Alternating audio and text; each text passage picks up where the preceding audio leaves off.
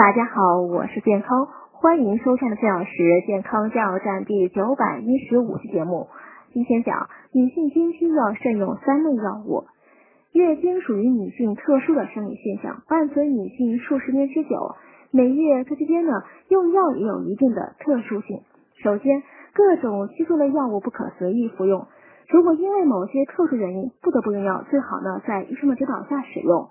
其次，一些抗凝药或抑制血小板功能的药物，如华法林、肝素、阿司匹林等也应慎用。此外呢，由于期经期间不断有积血流出，宫颈口松弛，受到黏膜免疫力下降，经血环境利于细菌滋生，此时一些经阴道途径应用的栓剂等外用药物也应尽量避免。当然。经用药不能一概而论，全部停止。必要时呢，还需咨询医生，做到权衡利弊，科学度过特殊生理期。